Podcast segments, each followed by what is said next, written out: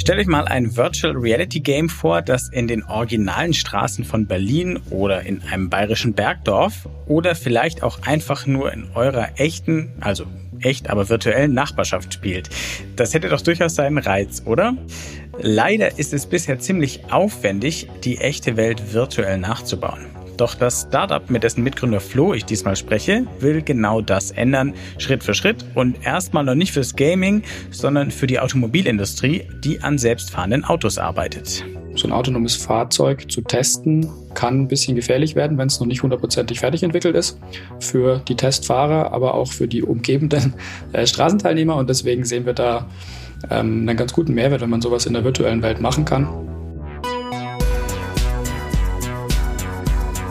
Hi und willkommen mal wieder zu New Realities, dem Podcast von 1E9 und dem XR Hub Bavaria. In dem Podcast wollen wir euch neue Realitäten vorstellen, also Projekte, Ideen, Konzepte und Produkte in Virtual, Augmented und Mixed Reality oder kurz gesagt in Extended Reality. Ich heiße Wolfgang Kerler, ich bin der Chefredakteur von 1E9 und für diese Folge habe ich mit Florian Albert vom noch ganz frischen Startup Avis Reality gesprochen, mit Sitz in Garmisch-Partenkirchen. Zusammen mit seinem Mitgründer Severin Knebel arbeitet Flo an einer Technologie, mit der sich schneller als bisher ein VR-Zwilling der echten Welt erstellen lassen soll. Wie das funktioniert und wozu das gut sein soll, das klären wir jetzt.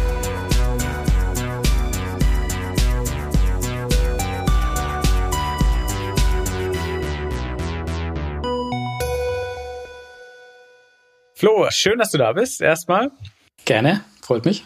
Ihr wollt einen digitalen Zwilling der echten Welt erschaffen und das in Virtual Reality.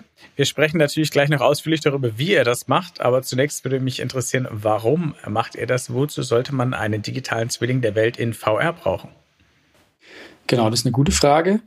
So ein digitaler Zwilling oder wie wir auch oft sagen VR-Twin, weil es ja in VR und immersiv 360 Grad rundum Blick bietet, kann man für viele Dinge nutzen und vor allem für Themen, ähm, wo man etwas simulieren möchte, was der echten Welt sehr nahe kommen soll und ähm, man da viele komplexe Fragestellungen drin klären kann oder auch einfach mal Dinge ausprobieren, die in der echten Welt vielleicht ein bisschen gefährlich werden oder mit sehr viel Aufwand verbunden werden. Und genau, da sehen wir so ein paar Anwendungsfälle, können wir gleich mal ein bisschen drüber quatschen, die da spannend sein könnten. Genau, wäre doch da gerne gleich mal konkret. Was für Dinge, die man in der echten Welt vielleicht nicht sofort ausprobiert, könnte man in einem VR-Twin erstmal ausprobieren? Genau, was natürlich äh, oft auf der Hand liegt oder was man auch oft liest, ist so Themen im Bereich Stadtplanung und, und äh, Bau, wo man einfach ja dann so ein Gebäude mal virtuell nachbauen kann und mit vielen verschiedenen Inputdaten versehen kann und einfach da ein bisschen besseres Bild bekommt. Man kennt es vielleicht auch aus der Fabrikplanung, da ist es eher ein bisschen anderer Kontext, aber digitaler Zwilling ist da auch immer recht weit verbreitet. Und wir zielen so ein bisschen auf was anderes. Wir haben das Thema autonomes Fahren uns vor allem im jetzigen Zeitpunkt auf die Fahne geschrieben. Und da ist es halt ganz spannend, so ein autonomes Fahrzeug zu testen, kann ein bisschen gefährlich werden, wenn es noch nicht hundertprozentig fertig entwickelt ist. Für die Testfahrer, aber auch für die um, ja, umgebenden äh, Straßenteilnehmer. Und deswegen sehen wir da einen ganz guten Mehrwert, wenn man sowas in der virtuellen Welt machen kann. Und diese Aspekte, die man für so ein autonomes Fahrzeug braucht, abbilden zu können, braucht man eben einen sehr guten, immersiven digitalen Zwilling. Okay, ich glaube, wir sprechen nachher bestimmt noch über ein paar Visionen, was man damit noch anstellen kann. Mhm. Äh, jetzt reden wir aber erstmal darüber, wie ihr das macht, wie ihr eure VR-Twins baut. Auf eurer Webseite sieht man gleich ein Beispiel. Das ist die virtuelle Kopie von einer Gemeinde im Landkreis Garmisch-Partenkirchen. Eschenlohe heißt sie, ist also im bayerischen Alpenland. Wie ist die virtuelle Version von Eschenlohe entstanden und was für Daten, was für Technologie habt ihr dafür gebraucht? Mhm. Genau, der der Trick bei unserer Vorgehensweise, um so einen digitalen Zwilling zu erzeugen, ist, das führt uns nämlich gleich dann dazu hin, welche Daten wir dazu brauchen, ist nämlich eigentlich, dass wir das Ganze nicht händisch aufbauen und uns angucken, wie schaut es in der realen Welt aus, wie können wir das digital nachbauen und hintrapieren, sondern wir haben da einen automatisierten Ansatz entwickelt, der im Endeffekt Geospatial Data, also Satellitenbilder, Fernerkundungsdaten kombiniert mit Aspekten einer künstlichen Intelligenz und Machine Learning und am Ende des Tages dann eben überführt in eine Echtzeit-Rendering-Umgebung, um das Ganze schön in 3D darzustellen. Das heißt, um auf den einen Teil deiner Frage zu kommen, welche Daten brauchen wir? Ähm, auf der ja, vordersten Seite des ganzen Modells brauchen wir einen Mix aus Satellitenbildern oder Luftbildern, also Aerial Images, wo man die Welt von oben sieht, dann einer digitalen Geländekarte, einem digitalen Höhenmodell, wo man dann eben auch Input bekommt, wie die Topografie an diesen Stellen ausschaut. Und dann noch eine, eine Straßenkarte, auf der neben den Straßen auch Gebäudegrundrisse verzeichnet sind, um die dann auch mit in den digitalen Zwilling zu übertragen. Und genau, um das Ganze eben nicht händisch machen zu müssen, lassen wir dann da so ein paar Machine Learning-Algorithmen über diesen Datensatz drüber laufen und ziehen dann da verschiedene Informationen raus, wie zum Beispiel, wo die Straßen und die Häuser sind, aber auch, wo Bäume stehen, wo Flüsse sind und können das dann automatisiert aufbauen. Okay, also äh, zusammengefasst, ihr nehmt einiges an Daten, die es eh schon gibt, von Satelliten, äh, von Straßenkarten und zapft also vorhandene Datenbanken an, füttert damit eure Software, die mit Machine Learning arbeitet und die spuckt dann automatisiert einen VR-Zwilling aus. Genau, im Groben und Ganzen ähm, ist das das, was wir tun. Es war nicht ganz trivial, das so umzusetzen, aber wir sind guter Dinge und haben da auch einen ganz guten Prototypen schon um eben genau dieses Vorgehen abzubilden. Und der Vorteil ist eben der, dass, wie du ja gerade schon gesagt hast, vorhandene Datenbanken anzapfen. Es gibt eben zunehmend große Mengen oder auch äh, eigentlich global abgedeckte Datensätze zu diesen Bereichen. Also Topografie ist eigentlich weltweit nahezu bekannt. Und auch Satellitenbilder oder Luftaufnahmen gibt es äh, von fast überall. Und grundlegende Straßenkarten eigentlich auch. Das führt mich gleich zur nächsten Frage, weil es klingt ja dann simpel, klar, es ist technologisch äh, aufwendig, aber die guten Sachen sind immer aufwendig und klingen dann simpel. Aber was ist denn das Besondere daran, wie ihr das macht? Du hast vorhin erläutert, VR Twin kann zum Beispiel für die Entwicklung von selbstfahrenden Autos, für die Testläufe hilfreich sein. Da arbeiten ja Firmen jetzt schon seit Jahren dran. Wieso ist denn noch niemand sonst auf die Idee gekommen, was ihr da macht? Es ist so ein bisschen durch verschiedene Aspekte getrieben, die das Ganze jetzt ermöglichen. Zum einen Ganz simpel das Thema Rechenleistung, was einfach immer besser und verfügbarer wird. Und man braucht einfach eine gewisse Rechenleistung, um zum einen diese Machine Learning-Themen laufen zu lassen, zum anderen auch diese großen Datensätze ordentlich zu verarbeiten, sodass man dann nicht ewig drauf wartet, bis da mal sich was getan hat. Und zum anderen dann auch das grafisch ebenso umzusetzen und diese ganze immersive Welt ordentlich zu rendern, braucht halt auch ein bisschen Power. Das heißt, das ist der eine Aspekt. Der andere Aspekt ist, was ich gerade auch schon gesagt hatte, diese Verfügbarkeit von ausreichend hoch aufgelösten Luftbildern und auch ausreichend hoch aufgelösten ähm, ja, Terrain Models und Geländescans und so weiter. Das hat eben auch über die letzten Jahre erst zugenommen. Und dann auch eben dieses Thema ja, 3D-Echtzeit-Rendering, was zurzeit massiv an Fahrt aufnimmt und sozusagen den letzten Baustein darstellt. Der ist jetzt auch erst in den letzten Jahren aufgekommen und wir sind guter Dinge, dass die Kombination des Ganzen noch nicht allzu oft passiert ist und wir damit ein bisschen am Zahn der Zeit unterwegs sein können. Und was würdest du, wenn wir jetzt in einen kleinen Elevator-Pitch gehen, sagen, was ist das Besondere an eurer Methode? Weil das, was du jetzt gesagt hast, was es an technologischen Entwicklungen gab, das äh, trifft natürlich auf alle zu. Aber was ist denn jetzt sozusagen die, die Special Ingredient, eure Geheimzutat, die ihr entwickelt habt? Genau, im Endeffekt ist es ja die Zusammenführung dieser Themen und dann die Kombination mit dem Machine Learning-Ansatz wie gesagt, es ist an sich jetzt nichts wahnsinnig Neues, aber es ist eine schöne Kombination. Und gerade im Einsatzgebiet autonomes Fahren ist es halt ein Thema, was durch diesen Cross-Industry-Ansatz, Computerspielbranche zusammenzubringen mit Geodaten und zusammenzubringen mit Automobilindustrie, dann doch für eine Neuheit sorgt.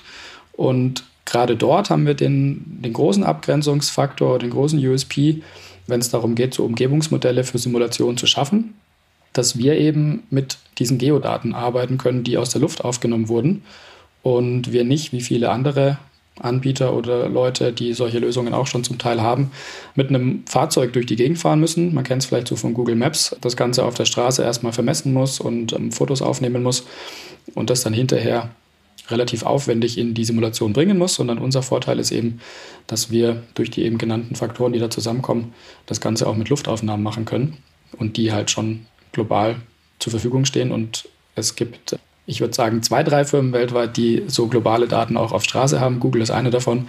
Aber ob die halt dann eben auch immer die ganzen Sachen bereit sind rauszugeben und für solche Zwecke einsetzen möchten, ist eine andere Frage. Zumal die ja selbst an selbstfahrenden Autos arbeiten. Das die kommt noch dazu. Das, dass die anderen das gar nicht unbedingt dürfen. Genau. Jetzt hast du mit einem Wort mich nochmal getriggert, äh, die Computerspielebranche. Also ich habe gesehen in einem eurer Videos, dass diese VR-Welt da kann man ja tatsächlich dann mit einem virtuellen Auto auch äh, durchfahren, mit einem virtuellen Testfahrzeug. Aber was genau klaut ihr da sozusagen oder wie arbeitet ihr mit der Computerspielebranche zusammen? Ähm, genau, im Endeffekt leihen wir uns einen dieser technologischen Bausteine aus der Computerspieleindustrie, die Echtzeit-Rendering-Umgebung, mit der wir da arbeiten. Also in unserem Fall ist das Unreal Engine. Es gibt da noch ein paar andere mit Unity 3D, mit Uni-Engine gibt es, glaube ich, noch ähm, so ein paar Anbieter, die das äh, ja, aus dem Computerspielebereich eben schon machen. Das heißt, Physik und Grafik sehr realistisch auszugeben, um halt ein super realistisches Spieleerlebnis zu haben. Und ja, das klauen wir uns an der Stelle eigentlich, um das in ein anderes Anwendungsgebiet zu übertragen. Und ähm, das ist aber dann auch der Punkt, wo wir eigentlich sagen, es hat halt durchaus auch Potenziale in verschiedenen Bereichen. Zum einen natürlich auch in der Computerspiele-Welt, wo es herkommt. Wenn man mal drüber nachdenkt, man kann beispielsweise ja, Autorennspiele oder Strategiespiele oder was auch immer spielen an einem beliebigen Ort wo man möchte, vielleicht seinem Heimatort irgendwo sogar, den es jetzt so sonst nicht als Spielelandschaft gäbe. Aber es lässt sich auch übertragen. Thema Stadtplanung habe ich vorhin schon angesprochen, Architektur. Man kann auch Richtung ja, so Feuerwehr- oder Rettungskräfte-Einsätze denken, die vielleicht in so Multiplayer-VR-Übungen komplexe Szenarien mal durchgehen möchten oder mit verschiedenen Leuten gemeinsam eine, in Anführungszeichen, Trockenübung machen wollen. Da ist, glaube ich, vieles denkbar. Und das Spannende ist eben durch diesen diesen Aspekt, dass es aus der Games-Branche kommt, aber sich gerade in andere Branchen verbreitet, dass da ja noch Luft nach oben ist, würde ich sagen. Stimmt, ja, die, also die Unreal Engine, die taucht jetzt in ganz vielen neuen Branchen plötzlich auf, die ursprünglich nichts damit zu tun hatten. Du hast es schon gesagt, gerade mit dem Beispiel der Games, man könnte in seinem Heimatort plötzlich ein Videospiel spielen. Meine nächste Frage knüpft daran an könnten wir jetzt auf Knopfdruck mit den Daten, die da so draußen schon in der, sagen wir mal, globalen Cloud rumschwirren, einen VR-Zwilling von Obergiesing in München machen, wo ich gerade sitze? Und wenn ja, könnte ich dann hier raus auf die Straße gehen, also in VR, und herumfahren oder rumlaufen und würde die Gegend auch wiedererkennen? Oder ist es dann doch nicht ganz so einfach? Es ist nicht ganz so einfach. Es ist auf jeden Fall das, wo wir hinwollen. Es ist unsere Vision, das eben genauso dann abbilden zu können, weil dann genau wie du sagst, vielleicht für viele Leute das spannend wäre zu sagen, ich lade mir jetzt mal hier diese Landschaft oder die Umgebung oder das Stadtviertel rein, wo ich auch gerade selber bin. Da kommen aber so ein paar Punkte zusammen. Zum einen ist natürlich das ein ja, sehr großes Entwicklungsthema. Wir sind aktuell noch sehr am Anfang mit unserem Startup. Deswegen fokussieren wir uns gerade auf dieses Thema Autobahn erstmal. Das ist nämlich bisschen weniger komplex, würde ich mal sagen. Aber Ziel ist eben genau auch ähm, so städtische Umgebungen hinzubekommen und dann, wie du sagst, auch nicht nur sich zu denken, okay, ich habe jetzt hier eigentlich auf Obergiesing geklickt, aber es schaut irgendwie aus wie keine Ahnung wo, sondern wirklich dann zu sagen, ich habe so ein paar markante Sachen da drin und ich habe auch die Gebäude so drin, wie sie eigentlich im echten Leben ausschauen.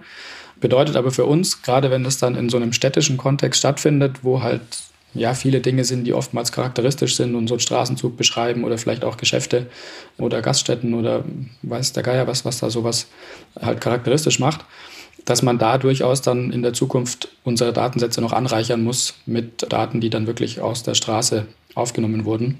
Also denkbar ist zum Beispiel über Google Street View natürlich so Sachen dann auch noch einzupflegen ist wieder Thema Google. Wer weiß, wie das in Zukunft sich entwickelt. Aber über solche Themen, also auch so 360-Grad-Fotos, einfach dann auch mit Machine Learning wieder auszulesen und entsprechend automatisiert dann ja, Gaststätten da reinzubringen, äh, Geschäfte reinzubringen, die Wandfarben anzupassen, vielleicht auch Balkone oder so dann noch entsprechend charakteristisch mit reinzubringen, sodass wir da später mal durchaus dahin kommen, dass wir auch Giesing für dich hinbekommen.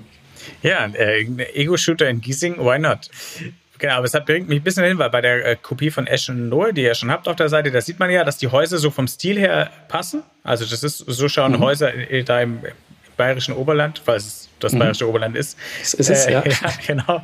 Ich komme aus Franken, ich darf da nichts falsch machen. Ähm, das schaut so aus, aber man sieht, es, es sind nicht eins zu eins die Häuser, sondern der Stil ist derselbe und die Position ist dieselbe, aber es sind nicht eins zu eins die Häuser. Das heißt, dafür bräuchtet ihr dann noch solche Daten wie äh, Google Street View. Was wäre denn vielleicht noch denkbar? Also mit was könnte man eure Software, eure KI-Modelle denn vielleicht in Zukunft noch füttern, damit die damit diese virtuellen Zwillinge wirkliche Zwillinge werden und dann auch noch neue Use Cases eröffnen?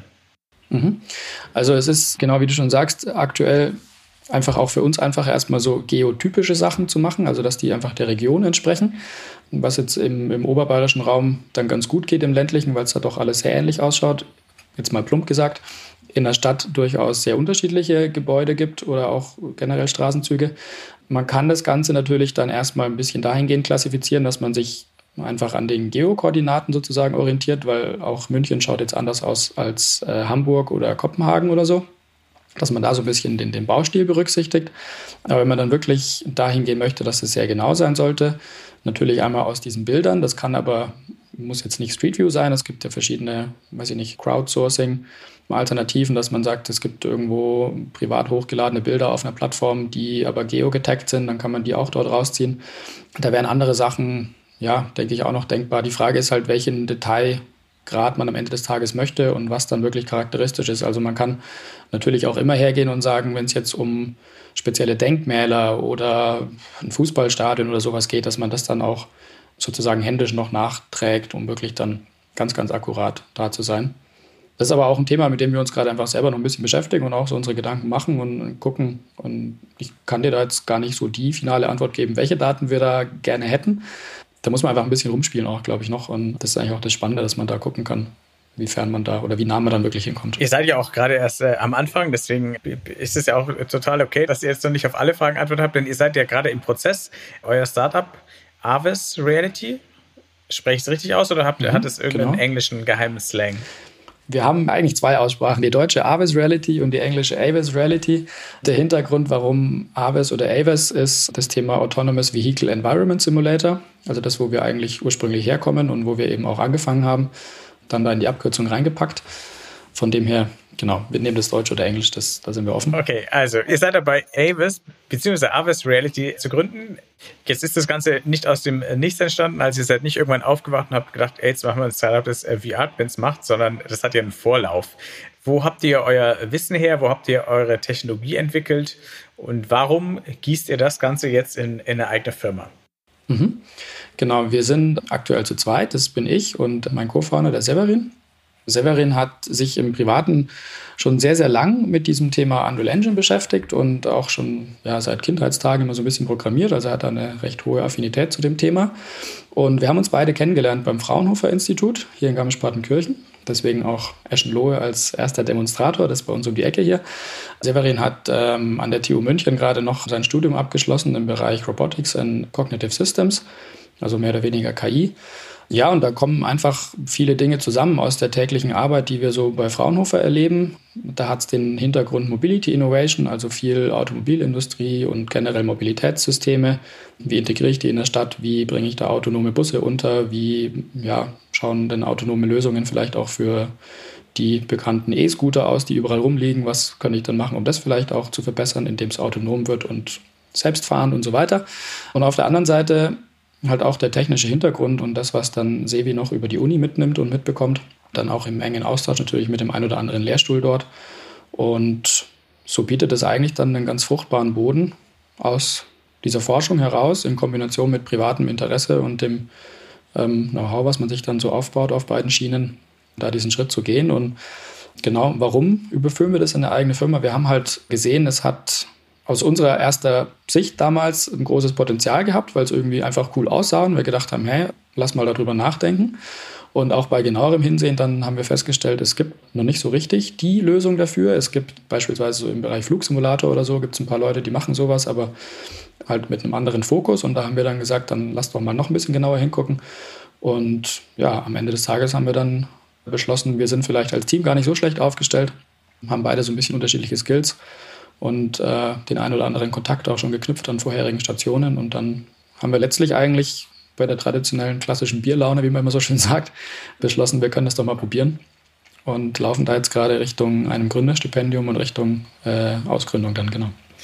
Sehr gut, ja, wir drücken euch auf jeden Fall die Daumen. Auf jeden Fall und ich mache das jetzt auch einfach mal äh, stellvertretend für alle, die zuhören. Dankeschön. Ihr habt euch ja wahrscheinlich schon Gedanken gemacht, ähm, gibt es dafür auch Kunden? Deswegen die Frage, habt ihr schon potenzielle mhm. Kunden? Seid ihr vielleicht auch schon mit welchen im Gespräch? Genau, wir sind in ersten Gesprächen, ja, für so das ein oder andere Pilotprojekt. Wie gesagt, aktuell eher mit der Autoindustrie, weil einfach da jetzt mal dieses Thema mit der Autobahn oder auch mit Straßen, ohne dass jetzt ein komplett urbanes Umfeld da sein muss, auch schon mal zielführend sein kann. Da sind wir dabei. Erstaunlicherweise ist auch das Interesse relativ hoch. Also das hat uns dann eben auch nochmal bekräftigt in unseren Plänen.